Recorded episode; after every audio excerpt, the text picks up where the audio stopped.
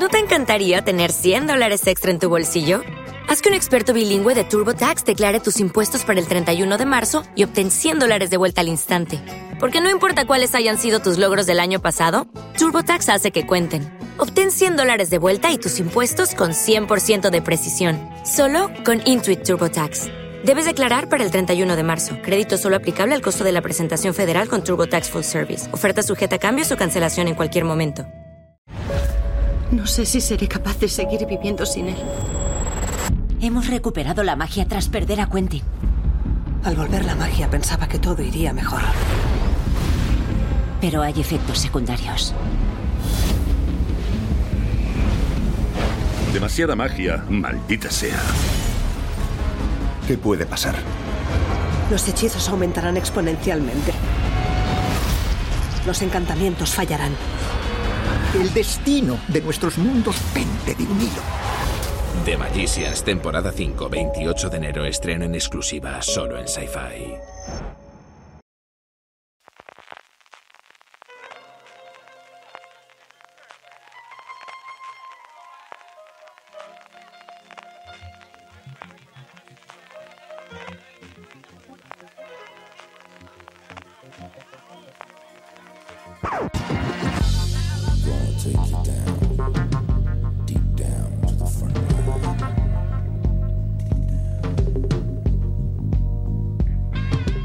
Bienvenidas todas, bienvenidos todos a Top, el programa de fuera de series en el que hablamos de muchas ficciones televisivas, pero siempre ordenadas del 10 al 1.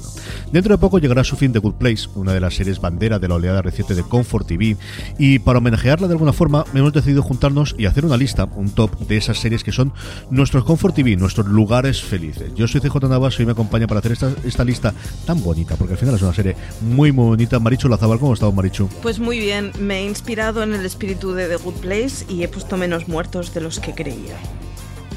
Ya lo aviso. Cada uno tiene sus lugares felices como los tiene, ¿verdad que sí, Valentina? Sí, lo he puesto los muertos. Bueno, no muchos muertos has puesto. Es que Marichu tenía muchas ganas de que grabara este top porque tengo curiosidad de ver cuáles son sus lugares felices que me pueden dar miedo. Pero a ver qué sale. Valentina Morillo nos acompaña también para hacer este top, como os comentábamos, eh, como es norma de la casa y como solemos hacer siempre. ¿Cómo os he las listas? Maricho, ¿qué has hecho? ¿Un porcentaje de muertes? ¿Aquí lo, el- el- los huesos o cómo está la cosa? Pues he hecho lo que me llamaba el corazón. No, esa es una de esas listas que le he dado vueltas porque hablamos de hacer este programa hace ya tiempo y le he dado vueltas muchas veces. Los tres primeros los tenía muy claro y a partir de ahí he intentado recordar cuáles son, o sea, tal cual, basándome en prueba y error, cuáles son las series que yo he visto últimamente más veces repetidas porque me gustan y, y porque las necesito en el corazoncito. Y al final son las series a las que yo recurro, pues eso, cuando necesito televisión confortable. Así que es tal cual, series que he visto todas varias veces. Valentina, en tu caso, ¿cómo ha sido el hacer la lista de, de lugares felices? Lo he enfocado de forma un poco diferente porque me he limitado a series que son lugares felices ahora, que puedo recurrir a ellas porque están en emisión. Por lo que he dejado fuera series que definitivamente son lugares felices y que cuando necesito vuelvo y uno- una y otra vez a sus episodios, a sus temporadas o a la serie entera. Y tengo todas series que puedo seguir viendo episodios nuevos ahora. Yo he hecho un poquito de todo. Yo tengo alguna comedia en la que volvería a ver los episodios sin problema y me, me- me- siempre ahora con una sonrisa. En general yo creo que la forma que he tenido es cuando yo veía esta serie me sentía feliz, me sentía contento, me sentía a gusto y tengo mucha nostálgica, tengo mucha de hace 10, 12, 13 años de momentos en los que yo recuerdo, especialmente compartiendo con Lorena alguna de las series de verlos juntos y que recuerdo como pasándolo muy bien y en momentos muy cercanos. Alguna cosita más cercana, alguna cosa con las crías también, de, de- de- verlas junto con ellos o series que recuerdo ver con las con las niñas y de pasándolo todo muy bien. Y luego algún troleo, porque si no ya hacemos. Yo no soy tan radical como con las muertes como Marichu, pero algún que otro troleo que lo diré al principio, que ya lo contaré desde el principio y ya lo tendremos. Nos metemos ya en faena. Marichu, ¿cuál es la serie que ocupa tu mm, número 10 en el top de series que son lugares felices? Pues el 10 lo ocupa Riverdale pero lo ocupa Riverdale porque cumple el patrón de ser una serie americana en la que no tienes mucho que pensar y que sea juvenil. Eh, antes de Riverdale estaba Pretty Little Liars en mi corazón, ubicado al 100%. Y siempre tengo una serie actual que sea juvenil, americana y que, que, sea una hora de estoy hasta las narices del mundo, pero la próxima hora no voy a pensar en nada más que en este culebrón magnífico y estiloso que estoy viendo. Ay, qué buenos momentos hemos pasado con Riverdale. Esta es una de las que lamento de. En otra época yo la estaría viendo. Mira que disfruté con la primera temporada y luego la pobre se me ha quedado ahí totalmente trasconejada. Valentina, tu décima. Mi décima es Stamptown, que es una, la serie que más me gustó de los estrenos de otoño de las networks y que realmente se ha convertido en uno de mis lugares felices cada semana y sé que ahí va a estar Death y toda su panda de amigos. Kobe Smalder está fantástica y los episodios siempre son muy entretenidos, eh, tiene momentos divertidos, momentos entrañables y sé que es un refugio seguro al que puedo acudir, al día siguiente de su estreno y pasármelo bien. Si no la estáis viendo, está en HBO España. Y es muy buena además. De verdad que lo he tenido mucho tiempo. Maricho, ¿a ti te está gustando también? Sí, mucho. Y es de estas que se me olvida que existen porque no me da la vida para ver todas semanalmente. Y de golpe me ventilo dos episodios, tres del tirón y me, me deja el corazoncito caliente. Está muy bien. Y ella está fantástica. Es divertidísima, es de los mejores pilotos, me iba a decir de Network, pero es mentira, de los mejores pilotos recientes que recuerdo. Y yo creo que los 10 primeros minutos, yo siempre he dado muy bien de los tres primeros minutos de Mujeres Desesperadas, Valentina, pero esa presentación de personaje de los cinco primeros minutos es magnífica. Es fantástica, la recuerdo. la pusieron ellos a disposición de los usuarios antes del estreno y era fácil comprarnos enseguida con esos minutos porque presenta muy bien el tono de la serie y de manera fantástica al personaje, aunque no es lo primero que vemos en pantalla Está maravilloso. Mi décima es el troleo, así lo digo de principio, y si la gente que quiera dejar de escuchar el programa, pues ya lo deja de hacer y ya está. Pero era una serie que yo cuando se emitía siempre quería volver a ella por dos razones. Primero, porque me volví a serie dentro del dramón que es tremendamente divertida, yo me he reído muchísimo con esta serie, y luego es la serie, este tipo de series de, por muy mal que hayas tenido el día, por muy mal que hayas tenido la semana, por mucho cabrón que hayas tenido con la pareja, con las hijas, con lo que corresponda, siempre hay gente que está más fastidiada que tú en The Leftovers. Y tenía que ponerla, porque al final decía, The Leftovers es un lugar en el que te encuentras con tus amigos, algunos desaparecen, otros dejan de aparecer, en el que todas las familias son bien avenidas o no, o se enfadan entre ellos, y es una grandísima serie que quería poner, y al menos sí, es un poquito de troleo, tampoco iba a atrever a ponerle el 2 o el 3 porque me pareció un poquito exagerado, que es donde estaría en mi top de series de la década, porque es una de mis series favoritas desde que vengo haciendo fuera de series y de toda la vida siempre, pero de verdad que era siempre he dado el subidón. Yo nunca es una serie que me haya dado bajón o esas cosas de no puedes ver tres episodios de golpe de Leftover, chico. Pues a mí me dejaba nuevo y decía, pues mira, tan mal, tan mal como estas pobres desgraciados, no estamos. Así que vamos tirando para adelante. The Leftover, sí, con su parte de troleo, es mi número 10 en mi top 10. Ya me podéis decir todo lo que queráis, Valentina soy muy fan de este momento.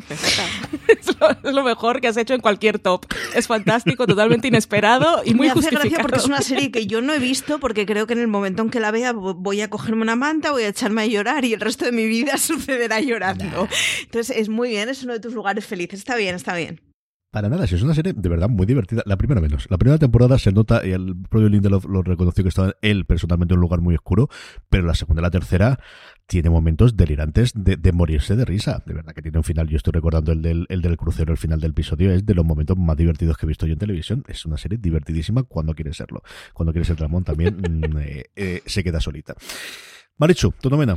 Pues mi novena va para Big Bang y me gustaría decir que, que, Dios mío, yo solo consumo comedias súper intelectuales, pero es que cada vez que veo Big Bang en la tele me quedo mirándola y cada vez que estoy así un poco, no sé qué ver, tengo poco tiempo, acabo poniendo un episodio random de Big Bang y además random en plan lo que salga.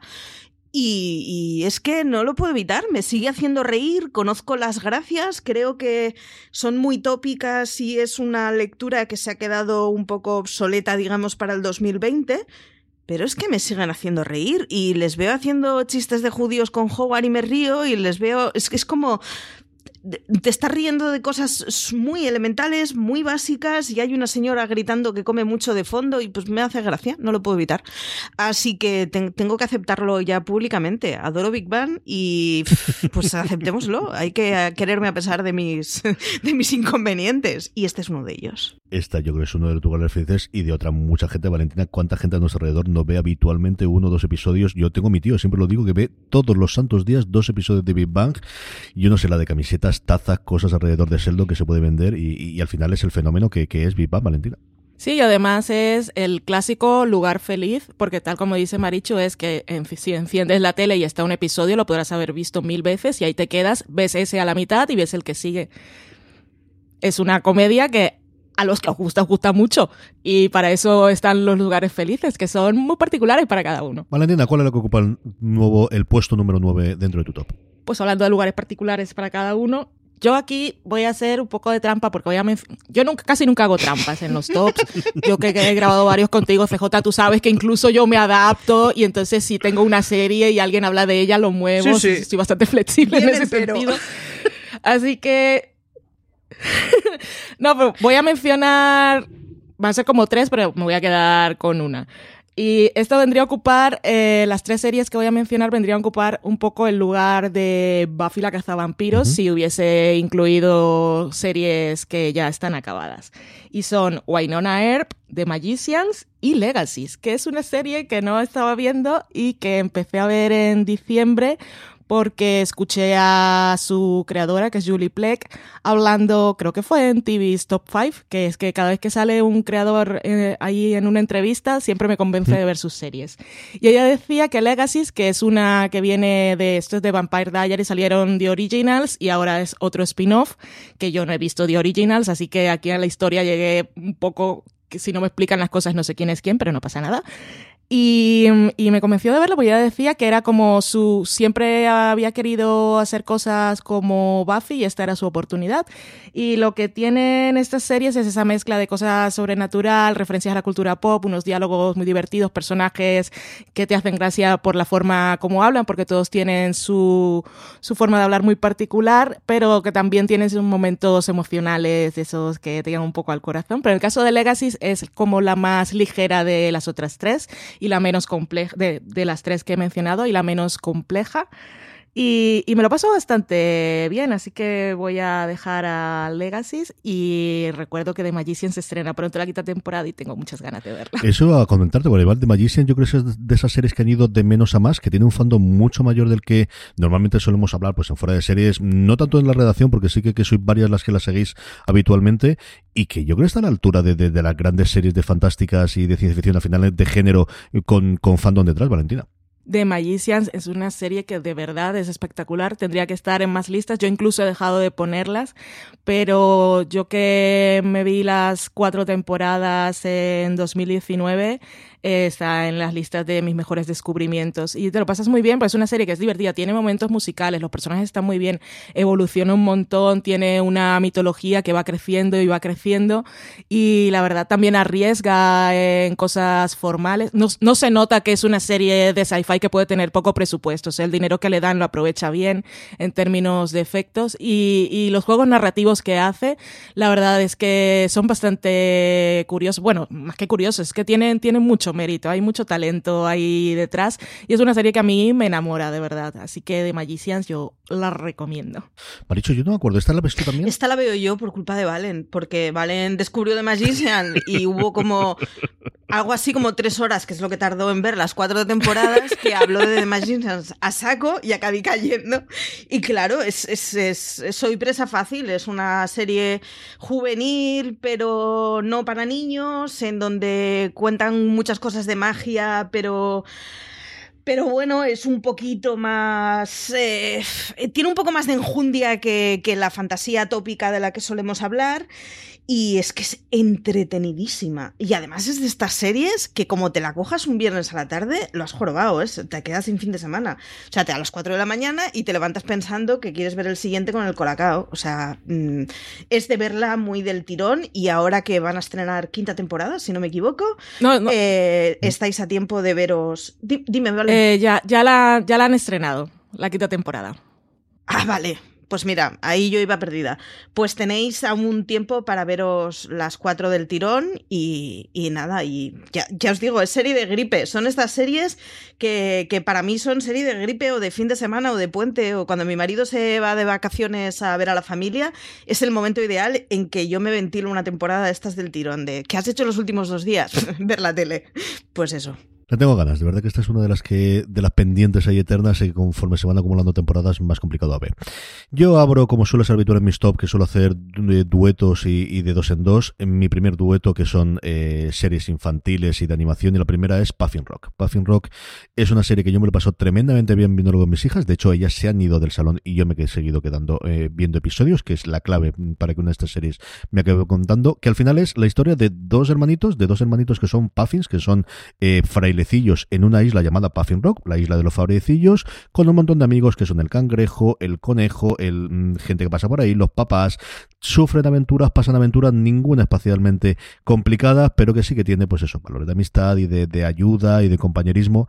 Y ellos dos son deliciosos. los dos eh, hermanos, hermanas que son eh, Ona y, y Baba eh, a mí me, me, parecen deliciosos y desde el que vi la cancioncita es una totalmente pegadiza no os pongáis el trailer porque se os quedará en la cabeza como la tengo yo ahora mismo dentro de, de la cabeza la canción desde que la puse en la lista es una serie que si no os habéis acercado a ella está disponible en Netflix las dos temporadas que son 78 episodios a lo tonto a lo tonto es una serie original irlandesa de la que van a hacer una película además que está como la estrena en cine así que tendré que ir con las crías a verla segurísimo a mí me parece de verdad una delicia de, de series si no lo habéis descubierto hasta ahora y estabais buscando alguna serie para ver con los críos en Netflix, de verdad, Puffin Rock es mi noveno lugar feliz en mi top. Maricho, tu octava. Pues mi octava es otra de estas que en realidad podrían ser varias, lo que me pasaba con la décima. Ahora mismo es como defender un asesino, pero antes había sido Scandal. Y antes había sido Madame Secretary. Son, aunque Madame Secretary es menos culebroncia, eh, son series que tengan el Shonda, a mí Shonda, ellos adoro a Shonda, y, tienen el rollo ese de que te pones a consumirlas compulsivamente, completamente. Si ves una escena mm, completamente descontextualizada, es, ¿en serio estás viendo esto? Pero como veas una segunda, te quedas completamente enganchado. Y son las series magníficas que me sirven para desconectar. Así que como defender un asesino es de esas que siempre llevo con retraso, no las suelo ver a la semana, pero que hay un momento que estoy completamente chinada y hasta las narices de todo y me agarro con una de esas y es lo que te sirve para desconectar completamente de lo que esté pasando en tu vida y pues, pues nada, te metes en el universo eh, del, del, culebrón completo de Shondaland y te, te, te deja maravillado. Así que a tope con Annalise Keating. Yo a esta llegué tarde y no sé por qué Lorena tampoco lo ve, porque mira que ella mm, todo este tipo de series le suele gustar muchísimo y esta yo creo que, toda la de Son yo creo que es la única de todas ellas que, que no ve regularmente y ha tenido un montón de recorrido. Yo pensaba que se quedaría uno o dos y a lo tonto, a lo tonto, Valentina tendrá como seis o siete temporadas también, ¿no, Marichu? Marichu sabrá mejor que yo, pero ya la que viene es la última, ¿no, Marichu? ¿Sabes? Exacto, ya están con la temporada de cierre y tiene las mejores pelucas de televisión. O sea, solo por los solo por las pelucas de O sea, a mí ya me convence completamente, pero en serio, unos pelucones que flipas. O sea, es de estar viéndolo y yo quiero ser pelo. Y eh, es, ella misma, o sea, no es una cosa que se oculte, es una cosa que eh, el signo distintivo de la intimidad de Annalise Keating es cuando va con la malla en la cabeza tapándose el pelo o con el pelo muy cortito y no lleva una peluca puesta y lleva unos vestuarios, unos pelucones, unos de todo, que es maravilloso. Y es de esas series en donde la protagonista no es nada verosímil, en cualquier lugar, pues le hubieran dado dos tiros, hubiera acabado en la cárcel, la hubieran excomulgado, o sea, hubieran pasado muchas cosas muy turbias, pero en la serie funciona perfectamente y es, es además narran de las relaciones más tóxicas veas cual veas cualquiera de las relaciones que se plasman que pueda haber lo cual no es nada recomendable en la vida real pero es completamente enganchante en las series porque el pelo lo es todo, ¿verdad, Valentina? El pelo lo es todo, nos lo dijo Fleabag y es una verdad como un templo. Es, es totalmente cierto. Y, y, el pelo de analista es muy importante. Yo vi la primera temporada, luego no la seguí, pero como siempre está nominada ella en los semi, me veo el mm. episodio que envía, que está fantástico, y siempre tiene flashbacks y me cuentan un poco cómo van los líos de la temporada. Y hablando de pelucas, en la primera temporada tuvo aquel momento en el que se desmaquillaba, que fue la primera vez que se quitaba la peluca ante el espejo, que era todo muy dramático. Y el último que vi de la temporada anterior, el que entró en los semi de 2019, era un episodio de flashback en el que también el pelo jugaba un papel muy importante.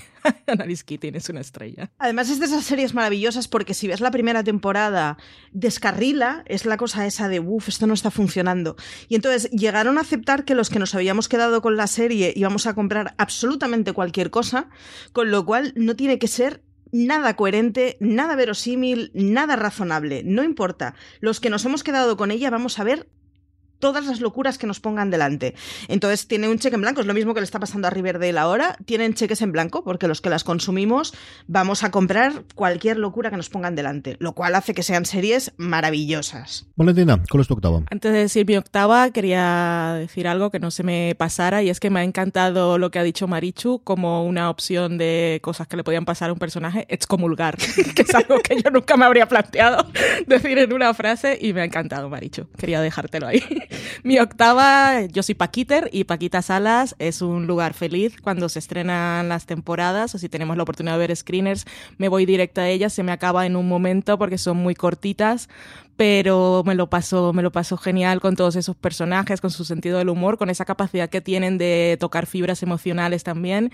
Y además em, siempre me deja un montón de GIFs y fotos que en fuera de series os lo cuento a los demás en el Slack. Mis compañeros saben que yo podría pasarme todo un día contestando cosas solamente con fotos de Paquita Salas y, y podría comunicarme sin problemas sin necesitar mis propias palabras. Total y absolutamente. Doy fe totalmente de lo que acabo de decir. Valentina.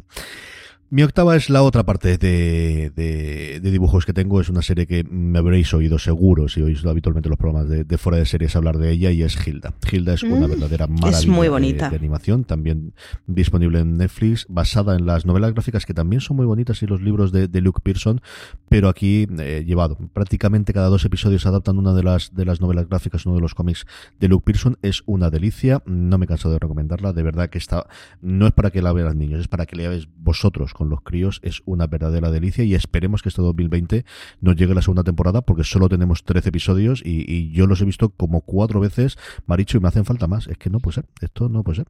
Sí, yo me la he visto un par con la excusa de como tengo amigos con hijos pequeños, poder ver series que recomendarlos y es igual, si no tenéis amigos con hijos pequeños también verosla, porque es muy bonita. Estéticamente es preciosa, eh, las cosas que cuentan son muy bonitas, cómo utiliza el mundo de la fantasía es una preciosidad de serie. Es para niños, para chavales no tan niños y para adultos completamente, pues os va a flipar. No tiene la cosa esa divertida, descacharrante Dora de Aventuras, es otra liga de, de animación pero es, es, muy bonita y es, es verdad, no había pensado en ella y es por definición un lugar feliz, sí. Marichu, ya que estamos, vamos con el séptimo y entramos ya con las séptimas. ¿Cuál es tu séptimo lugar feliz en tu top? Pues el séptimo es el único que no está en plataformas, que no está en digital en castellano y que si la queréis en digital os la tenéis que importar. Pero la he puesto igualmente porque a mí además tiene una de las parejas protagonistas que más me gusta, es una comedia y es Scraps. Es de estas series que tiene una relación entre los protagonistas muy tierna, muy divertida, con la que te ríes mucho, pero que tiene secundarios maravillosos. Además, es de estas series que la puede ver alguien de fuera, pero que conforme avanzan las temporadas tiene muchas bromas internas y muchos chascarrillos recurrentes que funcionan si la has visto o funcionan sobre todo si la has visto antes. Es una comedia médica. Eh, y es que funciona muy bien y la veo pasados los años y sigue funcionando y además es de esas que me da pereza porque tengo que ir a la sala para ver en el DVD y que sin embargo cuando agarro uno de los DVDs pues ya está, me esperan tres meses por delante de ir viendo Scraps salpicadamente. Son 20 minutos así que es la comedia perfecta para ver mientras comes así a todo correr y es que es muy divertida. Te ríes mucho, la puedes ver con episodios sueltos sin ningún problema, pese a que tiene tramas de fondo, digamos, va evolucionando, pero sobre todo gana por los personajes. O sea, los personajes secundarios son muy buenos. El director del hospital es la cosa más mezquina y graciosa que se ha podido ver. Pero tiene además personajes satélites que van apareciendo solo de vez en cuando, completamente surrealistas y muy divertidos. Así que lanzaros con Scraps a poco que la podáis conseguir en, físico y haced campaña conmigo para que esa y Person of Interest aparezcan ya en absolutamente todas las plataformas.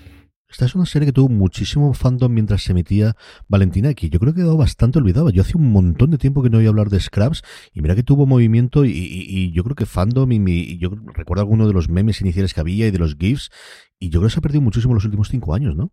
Sí, es una serie de la que pues ahora no escuchamos hablar, pero de verdad que tiene muchísimo fandom y creo que podría funcionar muy bien si la traen aquí, como dice Maricho. Fue una a la que yo nunca me acerqué, he visto algún episodio suelto, pero nunca la seguí y desde luego tiene ahí todo el potencial para engancharme y para que me lo pase bien con ella. A ver si la traen y yo me apunto sobre todo a la petición de Maricho de que traigan Person of Interest de una vez por todas, por favor.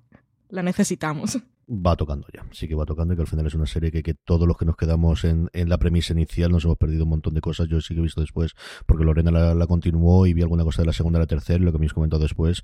Una gran, gran serie. Eh, mucho más de lo que inicialmente podíamos pensar que, que, iba a traer. Valentina, ¿cuál es tu séptima? Mi séptima, he puesto aquí The Good Place, que podría estar más arriba también, pero pero mira, he hecho el top de corrido y no he hecho ningún tachón ni ninguna movida de las que hago yo. Intentaré no hacer ninguna movida en directo, que esa es otra de mis cosas durante los tops.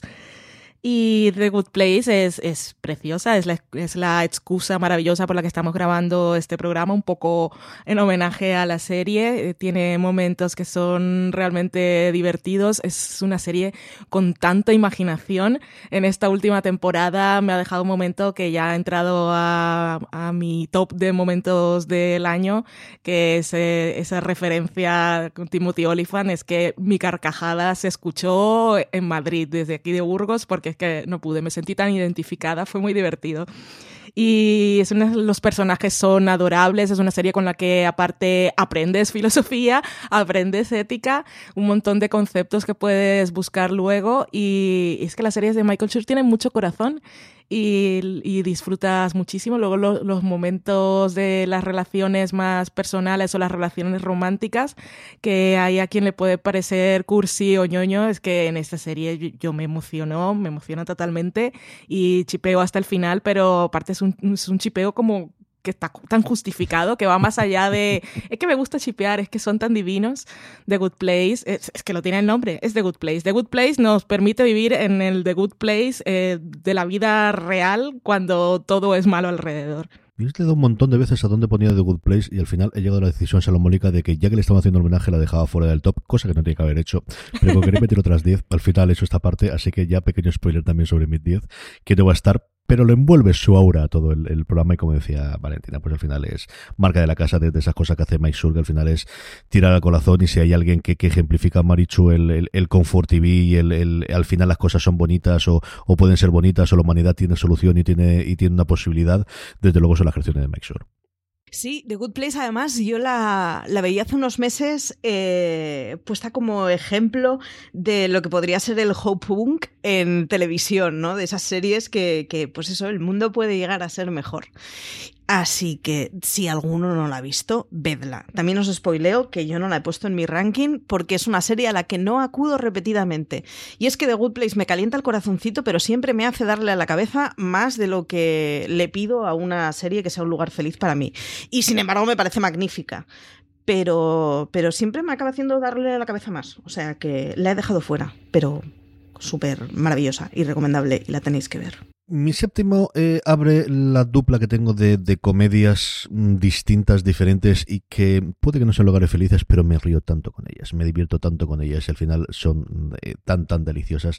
La primera es una serie que no debería existir, es una serie que no debería poder encajar, que de haber eh, sobrevivido a la mm, marcha de Roseanne Barr, que al final daba nombre a la serie, que unificaba a toda la familia, no debería funcionar. Y chicos, yo no sé cómo lo hace, pero The Conners es quizás la serie, para mí la comedia más en forma que sistemáticamente más me hace reír y que tiene, pues eso, empezando por un reparto con, sí, John Goodman ya sabíamos que era muy bueno y Laurie Metcalf cada vez que sale se come la pantalla, pero es que Sarah Gilbert y, y Lizzie Goranson con el tiempo han aprendido a, actuar, mm, Michael Fishman no, eso no hay nada que hacer, o sea, DJ cuanto menos salga mejor, y luego han tenido incorporaciones como la que yo más admiro que es la de Ray Ferguson, al que adoré, eh, a él y a su barba en Mad Men, a que vamos a tener dentro de nada en, en Brian Parch, que es una serie que le tengo muchísimas ganas este 2020, y esas risas, esos chistes, esas típicas sitcom con esa familia de blue collar que dicen los americanos, ¿no? De, clase obrera, en el que todos son complicados, en el que les pasa un montón de, de vivencias, pero al final siempre tienen la familia y siempre tienen que apoyarse. De verdad que es una de las, de las series que semanalmente veo, que tengo muchas ganas, que me gusta muchísimo verla, que mm, es sorprendente el que pudiese, como os digo, mm, aguantar también la marcha de, de parte del equipo de, ejecutivo y especialmente de, de Rosan, que al final daba la integración y es deliciosa. Si no os habéis acercado a ella, si no la habéis visto, si dejasteis de ver Rosano, nunca la visteis, o dejasteis de verla después de hacerlo, de verdad, de Connors, que ya hay dos temporadas en emisión, vale muchísimo, muchísimo la pena y es la que ocupa el puesto número 7 de mi top de lugares felices en la televisión. Hecho, vamos a la sexta. Pues La Sexta es una serie que yo veo lo que vaya encontrando suelto, porque hay algunas temporadillas que van entrando y saliendo en varias plataformas, que tengo en DVD. Es la primera serie que compré en DVD y los DVDs están rayados. Y es CSI Las Vegas. Es la serie que hizo que la gente eh, pasara de ver películas a ver series en televisión y comentar al día siguiente en el bar pues mm, a mí me, o sea, me, me, obsesionó completamente. O sea, yo, o sea, vamos, CSI Las Vegas en mi casa, para que os hagáis una idea, mi madre trabajaba los lunes a la noche y dejó de pedirse fiestas algunos lunes porque mi padre y yo pasábamos de ella por ver CSI. O sea, estábamos completamente absortos por lo que pudiera pasar. Era, o sea, nuestra vida pivotaba alrededor de la emisión de CSI Las Vegas de los lunes a la noche. Y, y, ya te digo, está comprada en DVD en original en mi casa, la peleamos además porque nos la vamos robando mi padre y yo de casa en casa, la tenemos rayadísima y sigue siendo una serie procedimental que a mí me chifla y las últimas temporadas son una petardada, me siguen encantando. Y la veo siendo consciente de que estoy viendo una cosa muy petarda, pero me sigue encantando. Y la tengo, pues eso, la, tengo en original, la tengo localizada en varias plataformas, nunca me ponen las mm, tres millones de temporadas que tiene del tirón, pero bueno, ponen Miami, que quién quiere Miami, por favor, olvidemos ya CSI Miami, pero, pero sigo mm, consumiendo lo que voy pudiendo de CSI Las Vegas. Y cuando veo que está en algún canal que la tienen reponiendo, no sé si es un Energy o cuál de ellas, que la va poniendo a diferentes franjas horarias, como me pilla una noche tonta que no sé qué ver, es lo que me, me pongo en la tablet, pero vamos, y me quedo dormida tan a gusto, a los dos minutos, porque me importa tres narices lo que esté viendo. Y sin embargo, o sea, me engancha completamente. Es una cosa extra. Como ya los tengo además vistos varias veces, puedo pillar un episodio a la mitad y ya sé cuál es. O sea, César y Las Vegas, aceptémoslo. Paralizó mi vida durante muchos años. ¿Eh? ¿No? Fue una serie, desde luego, junto con NCIS que, que salvó a CBS o que aupó a CBS, la, la, CBS como hemos conocido los últimos 20 años en Estados Unidos, y aquí en Telecinco es que fue una revolución. Yo eso que dices tú el lunes, yo lo recuerdo los compañeros míos de todo el mundo, y haciendo episodios que era mentira, que hacían uno nuevo y uno de reposición, pero alargaban así todo el prime time y cuando se lo tenía, sí, sí, Reposición de la semana anterior, que no hay cosa más cutre. O sea, veía el mismo episodio dos semanas seguidas y me daba igual. Padre mía, qué tiempos aquellos, desde luego que sí. Sí, señor. Ceci Las Vegas es el sexto. Valentina, sorpréndenos con tu sexto. No, no voy a sorprender a nadie, pero CSI quería decir que, que, sí, que nos olvidamos de ella, pero lo fue todo en su momento y fue una de las series que empezó con esto de la seriefilia, como decía Marichu, para muchas personas. Y a nivel de audiencia lo revolucionó todo en CBS. También decían que había cambiado la percepción de la opinión pública sobre lo que podían hacer las pruebas de ADN, que mucha gente había empezado a estudiar más cosas que tenían que ver con, con lo forense y, y era, era una serie bastante entretenida. Yo no sé hasta qué temporada llegué, pero me vi unas cuantas y yo también fui muy fan de, de la serie, hay que reconocerlo. Mi sexta. Eh, espera, espera. Y es la serie más referenciada en True Crimes. Es una pasada. Estás viendo documentales y hay un mogollón de americano medio que te dice no, porque a partir de CSI sabemos lo que es el ADN. O sea, voy a empezar a listarlas porque hay un artículo solo de series que salen mencionadas. O sea, de veces que sale CSI mencionada en True Crimes. Y es que fue eso, fue la serie que nos enseñó que, que las pruebas son tangibles. yo no recuerdo dónde leí y, mm, de, cómo había afectado a los jurados, ¿no? A lo que los jurados están exigiendo a los fiscales y a los policías ahora, Valentina, ¿verdad? A la, a la hora de, hacer las pruebas a partir de que la gente había CSI. Sí, y lo hemos visto en alguna serie, pero también pasaba en la vida real, que antes de los juicios muchas veces tenían que dejar claro que CSI vale, pero no es la realidad. O sea, no, no hay que tomarse las cosas tan, tan como lo has visto en la pantalla, pero sí era lo único que nos habían enseñado y fue como una gran revolución científica en aquel momento. Ay, CSI, pues muy bien. Mi sexta, que se me olvida. Es The Ball Type. Esta serie que podemos ver en uh. Amazon es Lugar Feliz Definitivo. Es una serie con tres veinteañeras que viven en Nueva York, tienen trabajos ideales, ropa perfecta y unos apartamentos muy guays. Y son las mejores amigas del mundo y no compiten entre sí y da igual todo lo que estén haciendo por los problemas que esté pasando cada una. Cuando una de ellas necesita hablar, siempre están para apoyarla. Y me encanta porque podría ser un procedimental de Ball Type, porque si sabemos algo es que nos plantean un conflicto y sabemos que cuando se acaben esos 40 minutos y salgan los créditos finales, se habrá resuelto. Y pueden ser conflictos que en la vida real son súper complicados, pero en The World Type la vida es maravillosa. Total y absolutamente. Eh, mi sexta, mi sexta es otra comedia. Es una comedia. Aquí no son buenas personas, no, no lo son. Los de Cones al final siempre tienen la parte de sí, son uno más sinvergüenza que el otro y están ahí, o de lectores sufriendo. La gente de VIP es mala gente en general, en la gran mayoría de los casos, algunos perfectamente sinvergüenzas, empezando por la vicepresidenta cuando la presentan en la serie, pero es tan divertida. Con pocas cosas yo me he rido tanto de tener que parar tantas veces el episodio y de darme además tan en medio de, del tipo de mm, diálogos, de la rapidez de los diálogos, de los insultos que hacían y de al final mezclarlo todo con la política americana. Vi pero una serie que además me costó entrar. Yo es de estas cosas que jamás comprendo después de cómo me pudo costar a mí si lo tenía absolutamente todo para gastarme, pero el momento que entré era mm, la sonrisa perenne, uno de los momentos que esperaba semana tras semana cuando se metía y es cuando he vuelto a ver algunos de los episodios otra vez cuando empezaba la última temporada para volver a recordarlo, de decir, es que disfruto tantísimo, me divierto tanto, me, me, me, me gusta tantísimo juntarme con esta panda de sinvergüenzas y, ver eh, esta locura que es VIP. VIP ocupa el puesto número 6 de mis lugares felices cuando veo la televisión. Estamos en la mitad, Marichu, vamos con el 5. Pues el 5 es una serie que podéis ver en Filming, que es una serie muy de culto. Es la primera serie política que yo recuerdo haber visto en mi vida. No debería entender absolutamente nada. Y es que la ponían bastante, no sé si en TV3 o en el 33, y es Yes Minister.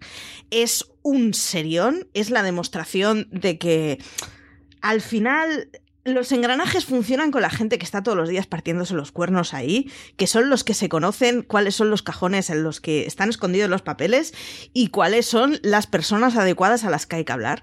Es una, bueno, es una serie inglesa de las épocas de la Thatcher en donde hay un ministro bastante incompetente, para que no nos vamos a engañar, que, que al final es toreado por, bueno, por su mano derecha, que es el cargo que está ya opositado y que por lo tanto se conoce todos los engranajes. Es un inglés, o sea, es un humor inglés ácido y que corroe, que es fantástico, los personajes están increíbles, los diálogos son muy buenos y hay un montón de situaciones en la vida real en la que te vas acordando. Y para mí fue la primera serie que empezó con todos los eh, con todas las, bueno, las series políticas pueden ser interesantes. A partir de ahí me vino West Wing, me vino VIP y me han venido un montón de series.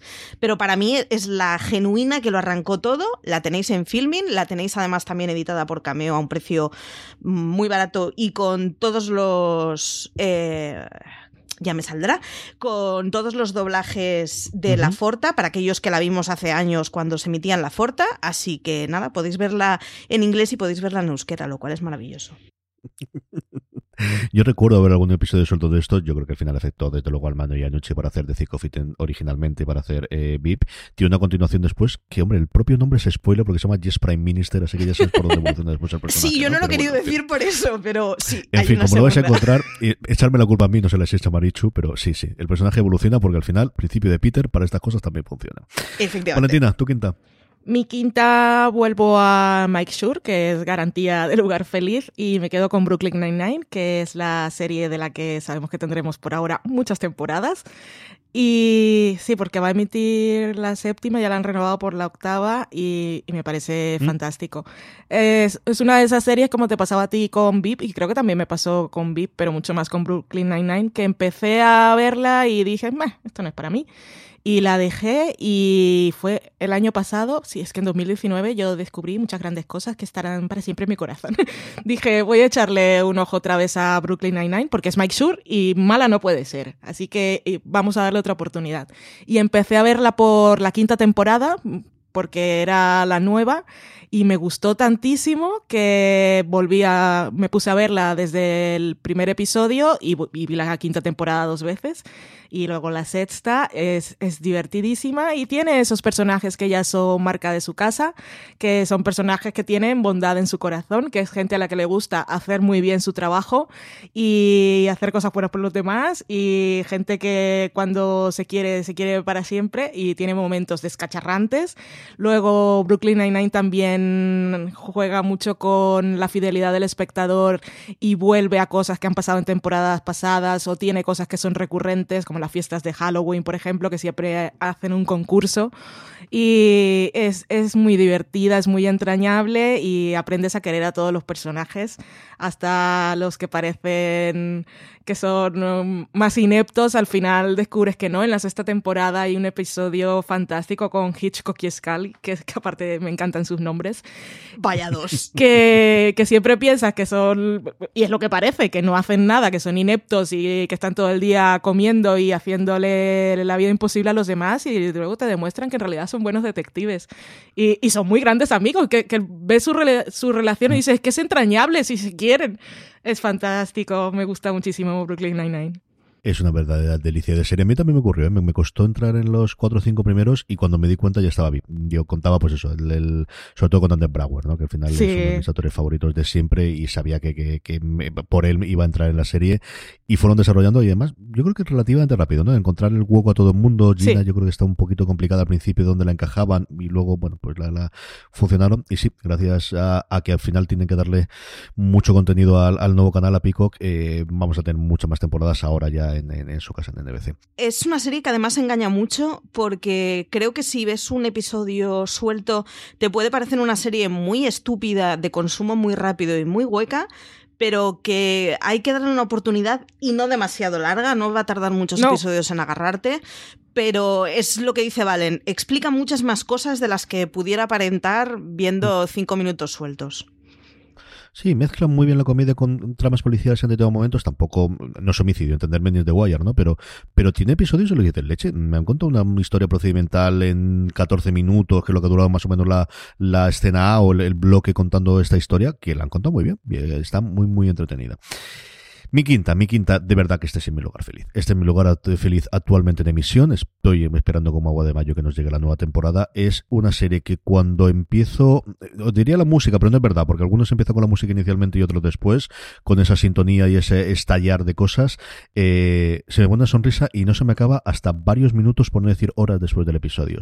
Yo me lo pasaba muy bien con The Good Wife, pero de verdad que con The Good Fight es, es mm, delicia, es de verdad, es ese retoncito que voy a tener todas las semanas de poder verlo. Normalmente es a la hora de la comida los lunes. Y, y, voy a disfrutar volviendo a juntarme con toda esta gente, viendo esas ropas, viendo esos lugares, viendo esos discursos, esos parlamentos y esos eh, intérpretes barra personajes a los que adoro y, que me encanta volver a, visitarlos en, ese Chicago loco. The Good Fight es eh, una serie maravillosa, procedimental, pegada a la actualidad. Yo creo que es lo más redondo que han hecho hoy, a ver el recorrido que tiene Evil y a ver las cosas nuevas que nos va a presentar el, el, el, matrimonio King, pero si The Good Wife es una serie maravillosa que tienes que ver, The Good Fight eh, es eso corregido y aumentado. The Good Fight es lo que ocurre en el puesto número 5. Esta es una serie que os gusta a vosotros todos también, así que no me mintáis y decirme algo de ella. Yo reconozco que The Good Fight no la he empezado y me ah. siento muy mal por ello. Me siento muy mal por ello, de verdad, me da muchísimo cargo de conciencia y vergüenza. Pero, pero me tiene que gustar seguro porque era una flipada de The Good Wife y, y porque el tipo de gente a la que le gusta y el tipo de comentario que hace es esto a mí me tiene que estar gustando mucho y me estoy perdiendo una serie que me va a gustar mucho. Así que al 2020 le pido una mononucleosis que me permite ver ¡Socorro! ¡Socorro! tiempo muerto, por favor. Necesito romperme una pierna o algo así que me tenga suficiente tiempo para verme la entera. Ay, algo. A mí me gusta The Good Fight, pero no. De esto seguimos el programa. Claro, así te... No quiero cortar este momento. Da igual, The Good Fight lo tenéis que ver. A mí también me encanta. No la incluí, se me olvidó, pero este momento no se puede. No quiero quitar el protagonismo a Marichu porque lo tiene todo. Marichu, dime tu cuarta, hija mía. Eh, mi cuarta, o sea, las cuatro primeras son series que yo veo de manera obsesiva y compulsiva. Y la cuarta es Community. De hecho, estoy en un par de cuentas de Twitter de estas de escenas descontextualizadas o no sé cómo se suelen llamar. Y de Community estoy en un par de ellas y suelo ser de las que retuiteo bastante porque me flipa. O sea, creo que es la serie más surrealista que he visto en mi vida. Tiene al mejor decano universitario que puedas encontrar. Están todos los personajes, están flipados. Eh, Glover está increíble, pero es que el personaje de Abed, o sea, creo que no he sentido nunca tanta ternura por un personaje.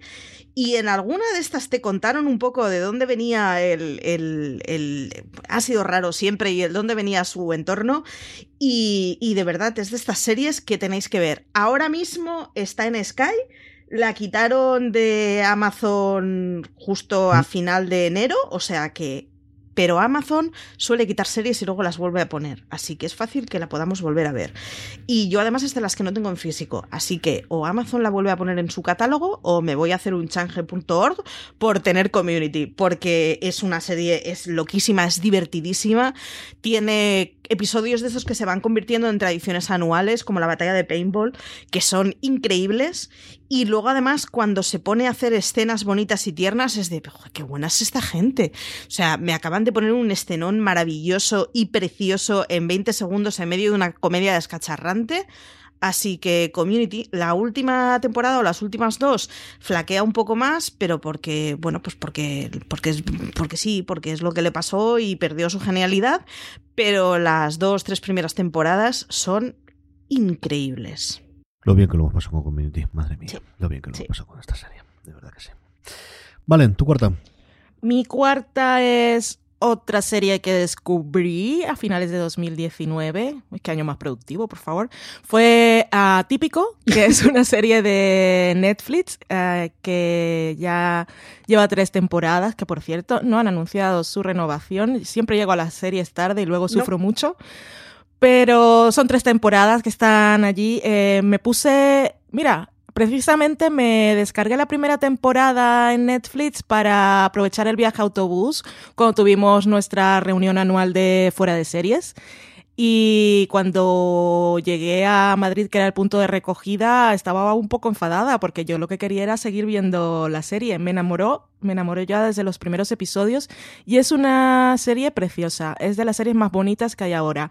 Es sobre una familia, el protagonista, bueno, el protagonista, la familia es la protagonista y son papá y mamá, tienen dos, mm, dos hijos adolescentes. Uno de ellos está en el espectro autista y la serie nos muestra cómo es el mundo desde su punto de vista, pero también cómo toda la familia se ha adaptado para, para hacerle a él la vida más fácil, pero sobre todo para tratarlo como una persona como los neurotípicos, que llaman a los que no tenemos, no estamos en el espectro autista. Ellos son eh, neuroatípicos y nosotros, los que no tenemos autismo, somos neurotípicos. Y pues lo tratan de la forma más normal. La relación con su hermana me encanta precisamente por eso, porque ella es un poco menor que él y lo, lo protege mucho, pero también lo chincha todo el rato y no lo trata de ninguna forma diferente porque no lo considera una persona diferente, simplemente ve y procesa el mundo de una forma distinta.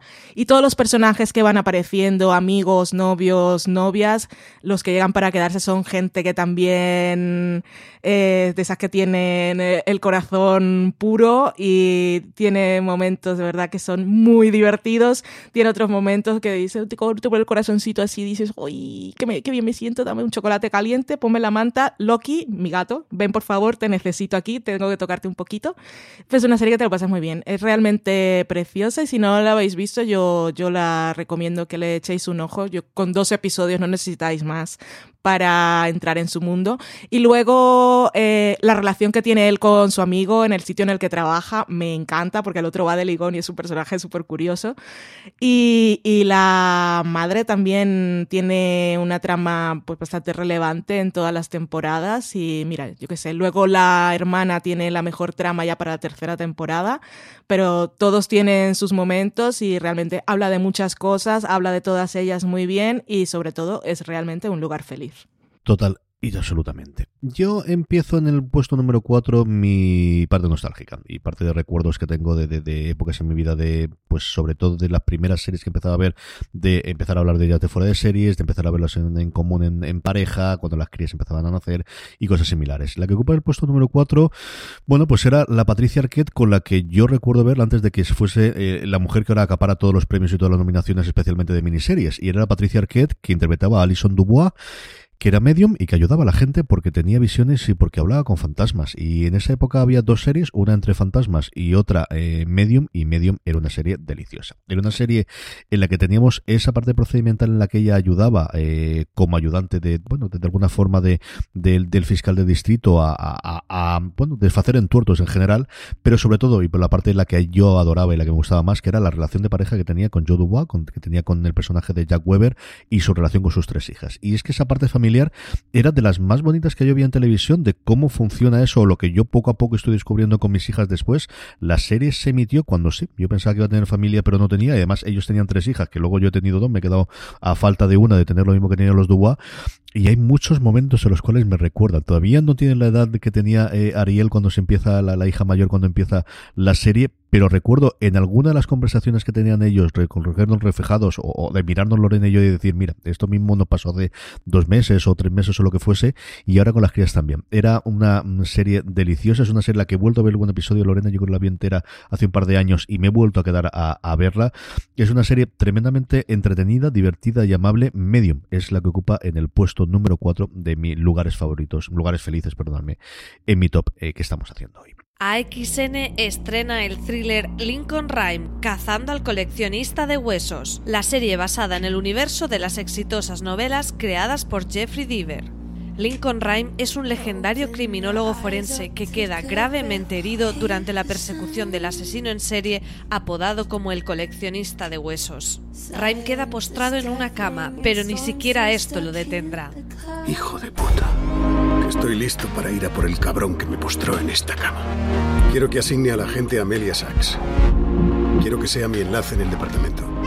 ¡Aquí! ¡Aquí! Siempre de tres en tres. Una vez me envió un hueso humano. Quiso decirme que era algo personal. Es mi hermana. El próximo lunes 27 de enero a las 23 horas no te pierdas el estreno de Lincoln Rhyme Cazando al coleccionista de huesos en AXN. Y después de su emisión vuelve a disfrutar de los episodios en los servicios bajo demanda de los operadores.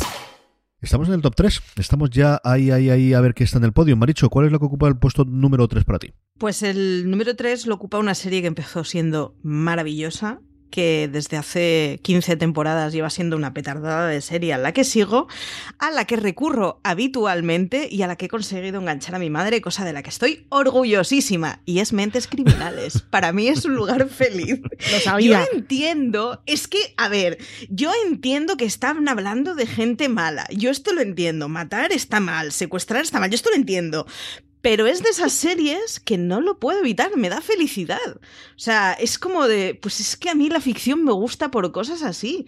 O sea, me flipa completamente y lleva muchos años siendo muy petarda, salvo esos maravillosos episodios que tuvo la octava temporada sobre el mundo de los espías, pero bueno, pero es que es muy buena, es que es maravilloso. Llevan 18 años enseñándonos a asesinos en serie y no repiten. No lo entiendo. O sea, deberían ya empezar a, plagiarse a sí mismo con las ideas. Y sin embargo, se les siguen ocurriendo asesinos y mm, tienen personajes a los que quiero mucho. O sea, jodido, tengo amistades que duran mucho menos que 18 años. Pues, ¿Cómo, no les voy a querer? Y, nada, se acaba este año y estoy muy triste porque se acaba este año y además con una temporada corta y, estoy muy triste y lo llevo muy mal. Por suerte, es otra, es esas series que tengo en original muchas temporadas, así que voy a poder seguir con ella muchos años en mi vida. Es otra de la que han retirado de Amazon ahora en enero, así que muy mal, pero ya la retiraron antes y es fácil que vuelvan a ponerla. Yo mantengo la esperanza porque, porque es una serie a la que acudo muchas veces. Eh, la puedes ver perfectamente en episodios sueltos. Ya, ya os lo aviso, en la primera escena hay alguien que mata. Uh, está mal. En la siguiente escena se ven los del equipo. Se ven en un avión, al final van yendo a una ciudad distinta y resuelven el caso. Y os acabo de explicar 18 años de serie. Sigue funcionando. Puedes ver cualquiera de los 20 episodios que tiene cada temporada. Me encanta que Marichu diga, matar, matar gente está mal lo entiendo. Sí, Secuestrar gente está mal, lo entiendo. No es por eso por lo que me gusta, lo dejo claro. Pero bromas aparte y, y que has hecho el resumen de la serie entera diciendo que al principio matan, aparece el equipo y al final se resuelve. Esa es, lo leí, creo que no recuerdo ahora quién, pero alguno de los críticos o de las críticas de Estados Unidos una vez hizo una columna hablando precisamente de cómo esas series también encajaban en, y creo que mencionaba precisamente mentes criminales, en, en lo del Confort TV, de los lugares felices, precisamente por eso, porque te mostraba un mundo que estaba mal, en el que pasaban cosas terribles, pero al final había alguien que capturaba a los malos y eso te daba alguna tranquilidad. Sí, sí, además los que capturan a los malos son muy buenos. Quiero decir, son todos guapos, son todos listos, son todos simpáticos, se quieren mucho entre ellos. Incluso a los que les fracasan los matrimonios, les fracasan en matrimonios y los que han amado mucho. O sea, son seres humanos perfectos. Y, y, bueno, y se encargan de, de, perseguir a malos malosos que se cargan a 17 tipos en 40 minutos de serie. O sea, maravilloso. Y en 40 minutos arreglado todo. Di que sí, es Sí. lo que tiene que ser. Sí, sí. Valen, tú tres. Mi 3 eh, podría ser una introducción parecida a la que hiciste tú con The Good Fight, y es que empieza a sonar la música y ya yo me pongo a dar palmitas con los pies, con las manos, con las orejas, y a asustar a mi gato porque empiezo a intentar llegar a sonidos agudos de los pianos distorsionados de la sintonía de Succession. Es un lugar feliz. Esta serie también puede ser de gente muy mala, pero y es de gente que tiene un poder que yo desconozco totalmente, que, que no sé qué, qué podrían, qué es lo que hacen. Me muestran cosas en la serie, pero su mundo debe ser aún más oscuro y más turbio y más, más manipulador. Pero me lo paso muy bien, es lugar feliz. Está, me despierto el lunes por la mañana, yo lo que quiero hacer es ver Succession. Estoy, estoy de mal humor, por- no porque es lunes, sino que tengo que trabajar primero y esperar al mediodía que ya ni llegue de trabajar para poder ver el episodio. Y estoy un poco enfadada, pero cuando le damos al play es, es mi momento. Es que me lo paso muy bien. Es garantía de que me voy a reír, de que voy a decir hoy, hoy, hoy, y me voy a sorprender con las cosas que hace, o que esta gente, pero qué, qué cosas hacen, y los giros, y oh, es, oh, que no puedo, no, no puedo definir lo que me hace sentir Succession, es, es realmente una cosa espectacular. A mí me pone a tope y es un lugar feliz. ¿Cuánto te entiendo? Es una maravilla. mía? Y tenemos que ¿Cuánto? agradecer a CJ eh, eh, Siempre. En fin. Hombre, la brasa que diste con Succession, porque o sea, a mí ya me cansaste de la brasa eh, justo cuando salió la primera temporada y ya me, la traía en cuanto empezaste a dar la brasa, ya me pareciste de ostras. Y lo que ha sido la segunda temporada, has conseguido que esté en los top de los más vistos de, de fuera de serie semana tras semana. Y es apología de Succession, totalmente. Yo me pongo muy pocas veces pesado, pero cuando me pongo pesado, me pongo pesado. Yo ya dije No, no, que era una de las mejores del 2018 y sin discusión es la mejor serie del 2019. Punto pelota. Y sí, que está Watchmen, que ya lo sé que sí, que sí. En fin, no, que no, ya, que bien. Si yo digo que no. si hizo un recap de- semanal, ¿me vais a decirme que está Watchmen? Si ya lo sé yo. Succession, no os penséis locos. Mi tercera, mi tercera es, pues mira, lo comentaba Valentina el, tema de la música y a mí ocurre con Succession, pero posiblemente con de las que más, a lo mejor podría ser con Mash o alguna cosa así ya clásica o Cheers, pero quizás con la que más me pasa de, de- de transformarme y llevarme a el lugar feliz cuando veo la serie, el lugar feliz de cómo estaba viendo la serie, porque esta es de las primeras que recuerdo yo empezar a salir con Lorena y ver conjuntamente, es Friday Night Lights. Friday Night Lights es una absoluta delicia de serie. Si antes hablaba del matrimonio de Uwa, ¿qué no decir del matrimonio de, de, de los Taylor, de Mrs. Coach y de Mr. Coach, de, de, esa maravilla de pareja formada por Kyle Chandler y por Connie Britton, que de verdad que es de los mejores eh, reflejos ¿no? de la vida en pareja que yo he visto en pantalla. Y esa, bueno, pues combinar la historia de familia, con las historias de personajes adolescentes, cuando yo había dejado la adolescencia, pero un Taylor Kitsch que no ha vuelto a hacer nada y, yo creo que Tim Riggins era siempre su papel eh, maravilloso que tenía, era, bueno, pues lo que veía es que podía ser una estrella de Hollywood y el pobrecito mío no ha tenido especialmente acierto eh, posteriormente, o a un Zack Gifford haciendo de Matt o todo el general, todos los personajes, y luego una serie de las mm, series que yo conozco que mejor se han reinventado a sí mismo a partir de, de la tercera temporada, el cómo lograron cambiarte de la cuarta y la quinta, que cambiases totalmente el punto de vista, que, que, que apoyases a otros personajes distintos a los que habías apoyado en las primeras temporadas, después de esa segunda, que sabemos que no existe, pero que no así, pues mira, tiene episodios por ahí que se dejan ver, y, con todos los problemas de la huelga de guionistas. La película original no está nada mal, el libro vale muchísimo la pena, que lo leáis, el de Billy Slay, en el que estaba basado, y la serie es una de mis series favoritas de siempre, que nuevamente yo creo que sí se conoce más en Estados Unidos, pero quizá aquí en España no se ha conocido fuera de lo que es el ambiente seréfilo que la veía en el momento de emisión estadounidense. Es una absoluta delicia. Si no la habéis visto, al menos ved la primera temporada. El piloto sigue siendo, yo creo, un piloto maravilloso. Friday Night Lights es mi tercer lugar feliz en este top de que estamos haciendo de series, que son nuestro lugar feliz. Maricho, que nos quedan solamente dos. ¿Cuál es tu segunda? Pues mira, la segunda es la serie que me hizo pensar que mi marido podía ser un tipo que valiera la pena. Y es que nosotros la vimos durante un montón de años que él estuvo viviendo en Canarias y yo en Barcelona. Decíamos 3, 2, 1, play y le dábamos al play. Y es West Wing. La vemos en bucle desde hace, pues llevamos 11 años juntos, pues desde hace 11 años la vemos en bucle y siempre, permanentemente, en nuestra vida estamos viendo West Wing y de vez en cuando decimos, va, vamos a dejar de verla durante un par de años y entonces sucede algo en la política que hace que queramos volver a ella. Tenéis un gran angular de ella. Mm, es, es, la mejor serie de la historia, sí, sin más. Es maravilla pura. Explica cómo funciona la política americana con unos personajes que evolucionan tremendamente, que se llevan muy bien entre ellos, que se quieren mucho y que viven en unas situaciones muy extremas. Pero es que sobre todo es que es muy divertida, es una serie muy entretenida y ya te digo, en casa llevamos 11 años viéndola en bucle y seguiremos con ella. Así que West Wing, es que eh, todo lo que pueda decir se queda corto. Es una maravilla de serie. Y además tiene a Jet Bartlett, que es el mejor presidente que ha dado la democracia a ver qué ocurre con el remake. ¿eh? Tiene toda la pinta de esto de que el reboot están locos por hacer algo en NBC. A ver si se dejan querer lo que va a ocurrir con esto. ¿eh? Ojalá, ojalá. Sí, pues yo pensaba que iban a hacer algo en el TCA este año, que no he dicho nada a ver en el tour de verano. Valen, tu segunda. Mi segunda es Cheats Creek, que afortunadamente ahora gracias a los Emmy Movistar se ha animado a traerla más pegada al estreno en Estados Unidos y estamos disfrutando ya de esta sexta y última temporada que una vez más llegué a la serie el año pasado. Qué gran año, siempre lo recordaré en mi vida. No, no tendré nietos, no tendré nietos ni hijos, pero sí recordaré cuando hable con, con, los jóvenes, cuando yo esté mayor diré, ay, 2019, si yo contara todo lo que descubrí de la vida y me ponga a hablar de series dirán que estoy loca. Bueno, en fin. Eh, Cheats Creek. Eh, última temporada que ya pinta que va a ser una cosa muy bonita, que me va a hacer llorar, pero esas lágrimas que sacas con Cheese Creek son de ¡Ay, qué bonito es todo! ¡Qué maravilloso! La familia Ross está loquísima y tiene esa cosa de seguridad que te dan las comedias de que ya conoces tanto a los personajes que sabes exactamente más o menos lo, cómo van a reaccionar a algo, pero también han evolucionado muchísimo.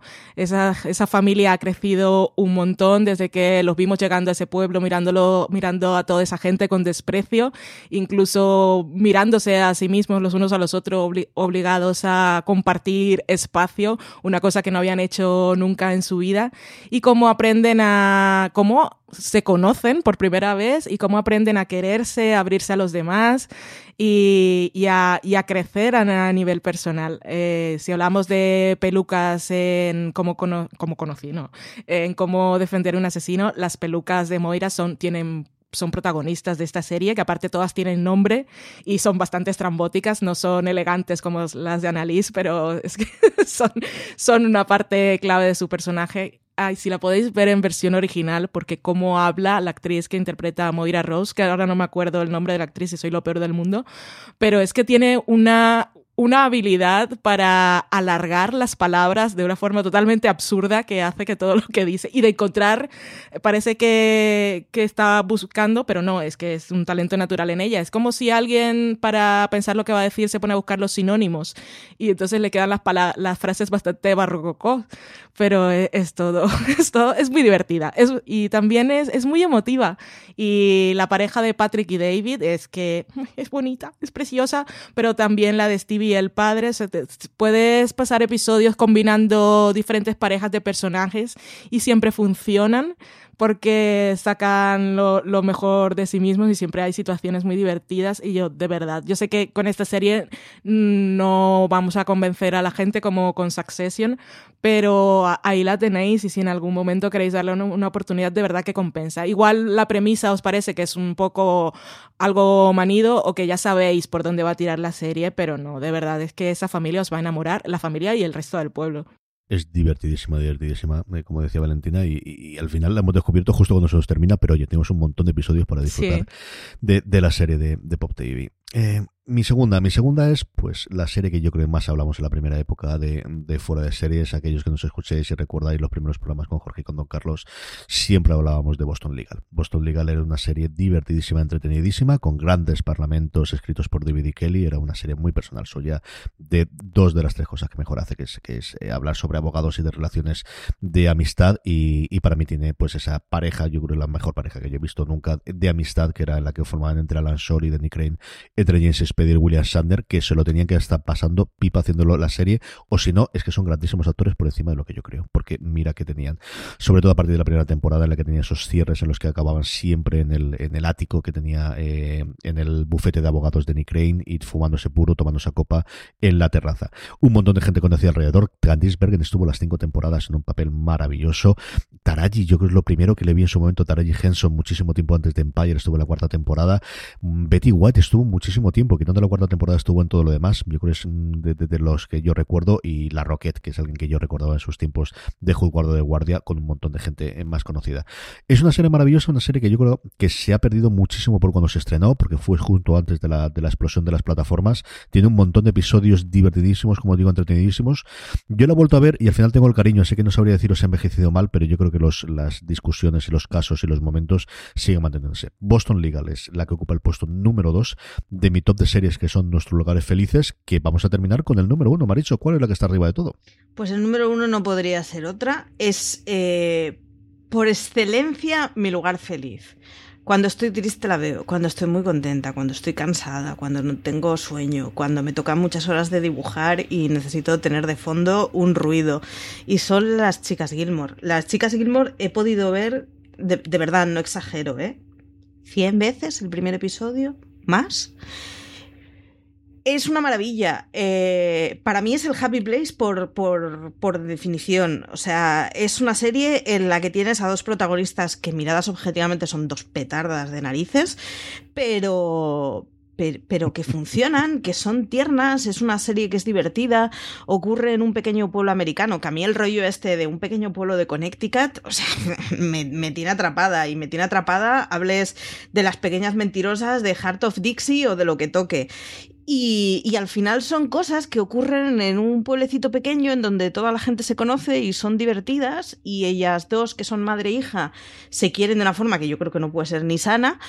Y, no lo sé, es maravillosa. Y de, verdad, ¿eh? O sea, me, me sé diálogos enteros de la serie. Las, o sea, los cuatro primeros episodios no sé cuántas veces habré visto en mi vida, pero son muchísimos y cuando estoy agobiada la veo, cuando estoy contenta también y yo qué sé, tengo una amiga que cuando la ponen a, temporadas la van poniendo en TV2 y cuando la ponen me llama, me hace conectar con la cadena y me hace a ver en cuántos fotogramas soy capaz de detectar en qué episodio van. Esa es la escala en la que yo veo las Gilmore.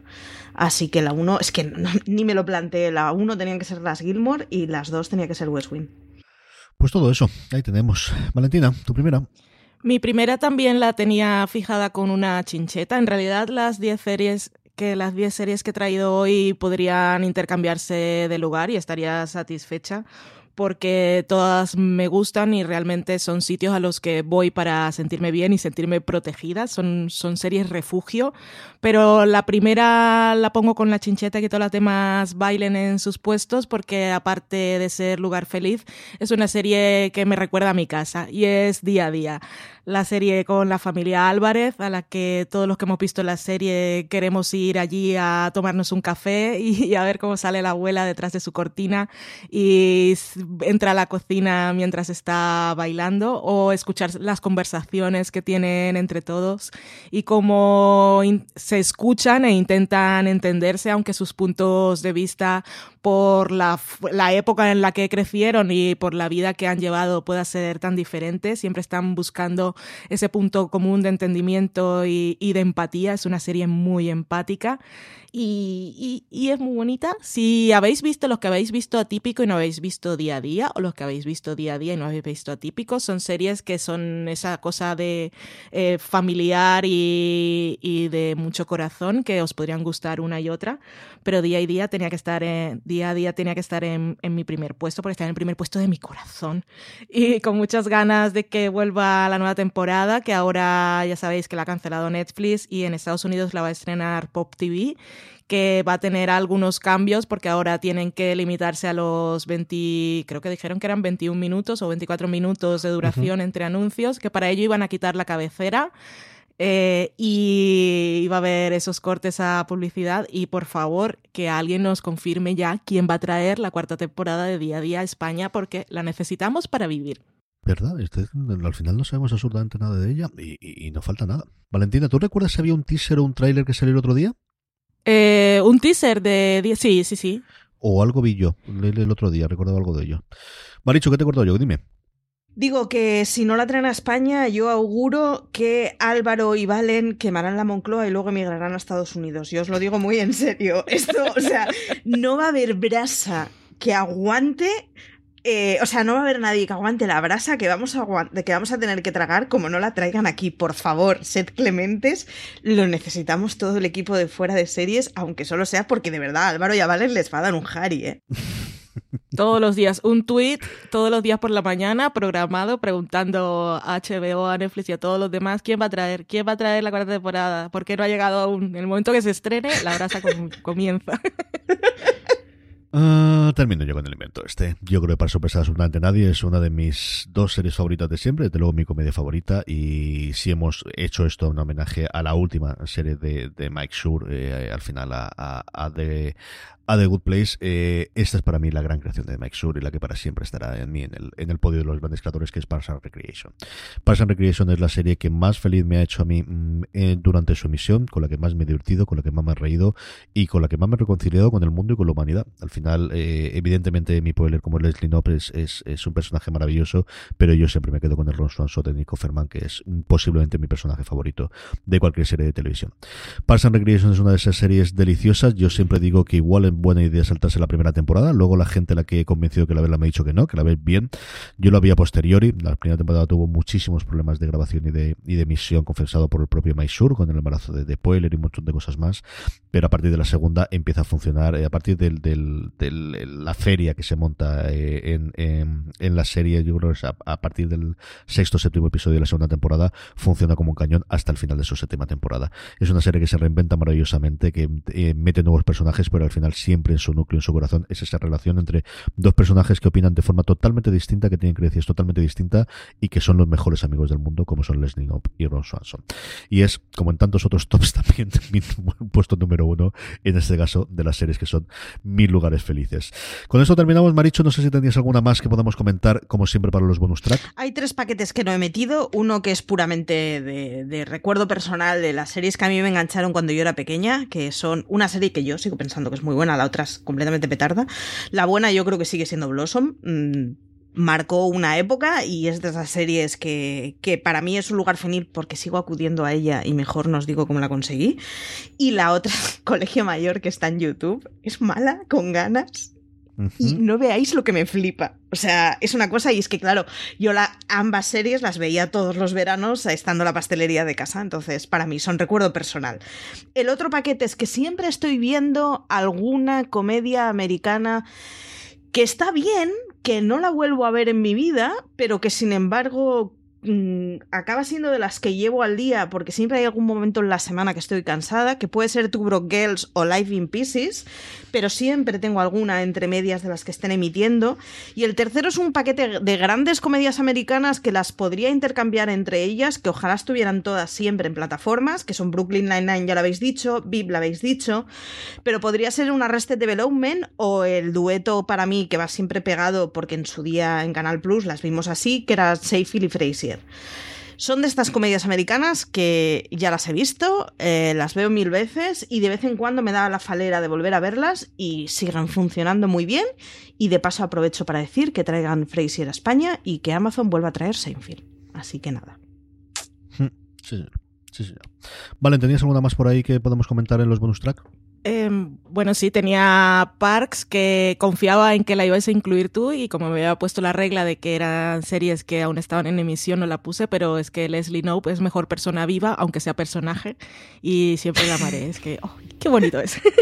eh, Parks and Recreation es lugar feliz. Eh, he vuelto a episodios sueltos en muchas ocasiones, sobre todo aquel que empieza con Get on your feet, que están en la pista de patinaje e intentan llegar a un sitio y se van cayendo todo el tiempo. Me muero.